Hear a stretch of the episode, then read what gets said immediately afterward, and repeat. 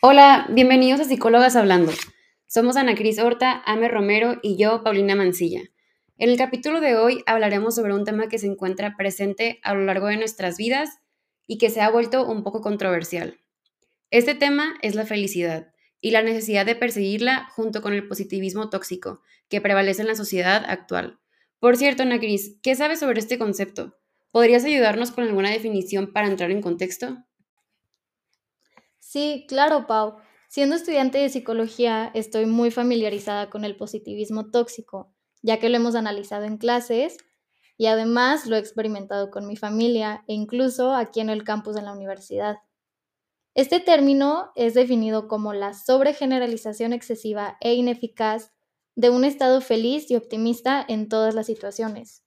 El proceso de positividad tóxica resulta en la negación, minimización e invalidación de la auténtica experiencia emocional humana.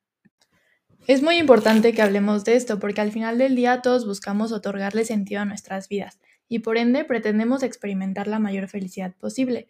Si bien es importante rodearnos en nuestro medio teniendo como objetivo alcanzar vivencias agradables y placenteras, es imprescindible mantenernos realistas y ser conscientes de que la felicidad es un estado que continuamente se trabaja y es un camino sin fin que se recorre a lo largo de nuestra existencia. La felicidad no pretende negar la existencia de las emociones y vivencias dolorosas, sino que lo aceptamos como parte de la vida. Dicho esto, destacamos que en la actualidad múltiples autores y empresas han identificado este foco rojo y este punto vulnerable que acompaña al ser humano. Por ello mismo, la temática prevalece en distintos medios de comunicación y existe un flujo de información errónea que es de fácil acceso para gran porcentaje de la población. También creo que las tres hemos presenciado cómo día con día aumentan el número de talleres, coaches y conferencias que prometen regalarnos la cura para la infelicidad. Sí, tampoco se trata de generalizar y afirmar que todas estas personas promueven la positividad tóxica, pero sí es importante conocer qué conductas y qué frases respecto a la felicidad se convierten en algo negativo y dañino. Oye, ¿y cómo podemos identificar cuando una persona promueve este enfoque? Esas personas usualmente esconden o enmascaran los verdaderos sentimientos. Además, fingen que todo está bien. Sienten culpabilidad por sus emociones negativas y además minimizan las experiencias de otras personas con frases como todo estará bien, hay que ser positivos o similares. Sí, bueno, y aparte de lo que mencionó Pau, también podemos incluir que son esas personas que consuelan o dan otras perspectivas diciendo cosas como podría ser peor en lugar de validar las emociones y experiencias. Además, pueden atacar, humillar o castigar a alguien por expresar ya sea frustración, ansiedad, tristeza o cualquier cosa que no sea positiva. Y también pueden ignorar los sentimientos diciendo cosas como así pasa ¿Lo han visto en alguien que conocen este, o qué tan común creen que sea?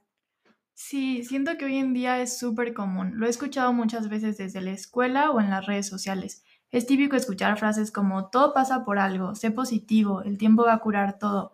Pudo haber sido peor o hasta la típica que todos hemos escuchado de que hay personas que la tienen mucho peor que tú. Justo. Oye, ¿y cómo creen que puede perjudicar esto en las personas? ¿Tiene riesgos? Sí, definitivamente hay muchísimos riesgos desde los psicológicos hasta los físicos. Por ejemplo, puede haber, punto número uno, deterioro en la salud física y mental. Usualmente las emociones reprimidas pueden provocar estrés tanto en el cuerpo como en el cerebro. Y punto número dos, aislamiento y estigma, pues es menos probable que las personas que manifiesten ese tipo de conductas de sentirse positivos y felices ante la adversidad busquen apoyo. ¿Tú conoces algunas otras, Ame? Gracias por compartirlo, Ame. Concuerdo contigo que son buenas herramientas para no caer en esto. Nos encantaría seguir con el tema, pero se nos ha acabado el tiempo. Para finalizar, vamos a dar un pequeño cierre. Gracias, Ana Cris. Creo que es importante hacer conciencia de que las emociones no placenteras son igual importantes que las que se conocen como positivas. Ambas hay que tomarlas en cuenta para el crecimiento personal. Es necesario mantener el equilibrio, pues los extremos no ayudan en absolutamente nada. Al contrario, Creo que cierran la visión y no nos permiten contemplar el mundo como realmente es. Claro, yo creo que las malas experiencias nos ayudan a protegernos, a tomar distancia y a poner límites. Entonces, cuando las personas solo ven el lado positivo, se están poniendo en riesgo. Es necesario aprender que aunque es cierto que si algo no te gusta, debes cambiarlo, para poder sentir que no te gusta, debes de pasar por esas emociones negativas y así transformarlas. Por último, recuerden que la represión de las emociones es algo que resulta dañino para el cuerpo, la mente y nuestras relaciones. Nunca duden de pedir ayuda y si tú que nos estás escuchando estás pasando por un mal momento, es necesario dejar sentir tus emociones y puedes acudir con algún especialista. Esto no te hace débil. Gracias por escucharnos hoy en un capítulo más de su podcast favorito. Esperamos que haya sido de ayuda. Nos vemos el próximo viernes en un capítulo más de Psicólogas Hablando. Hasta la próxima.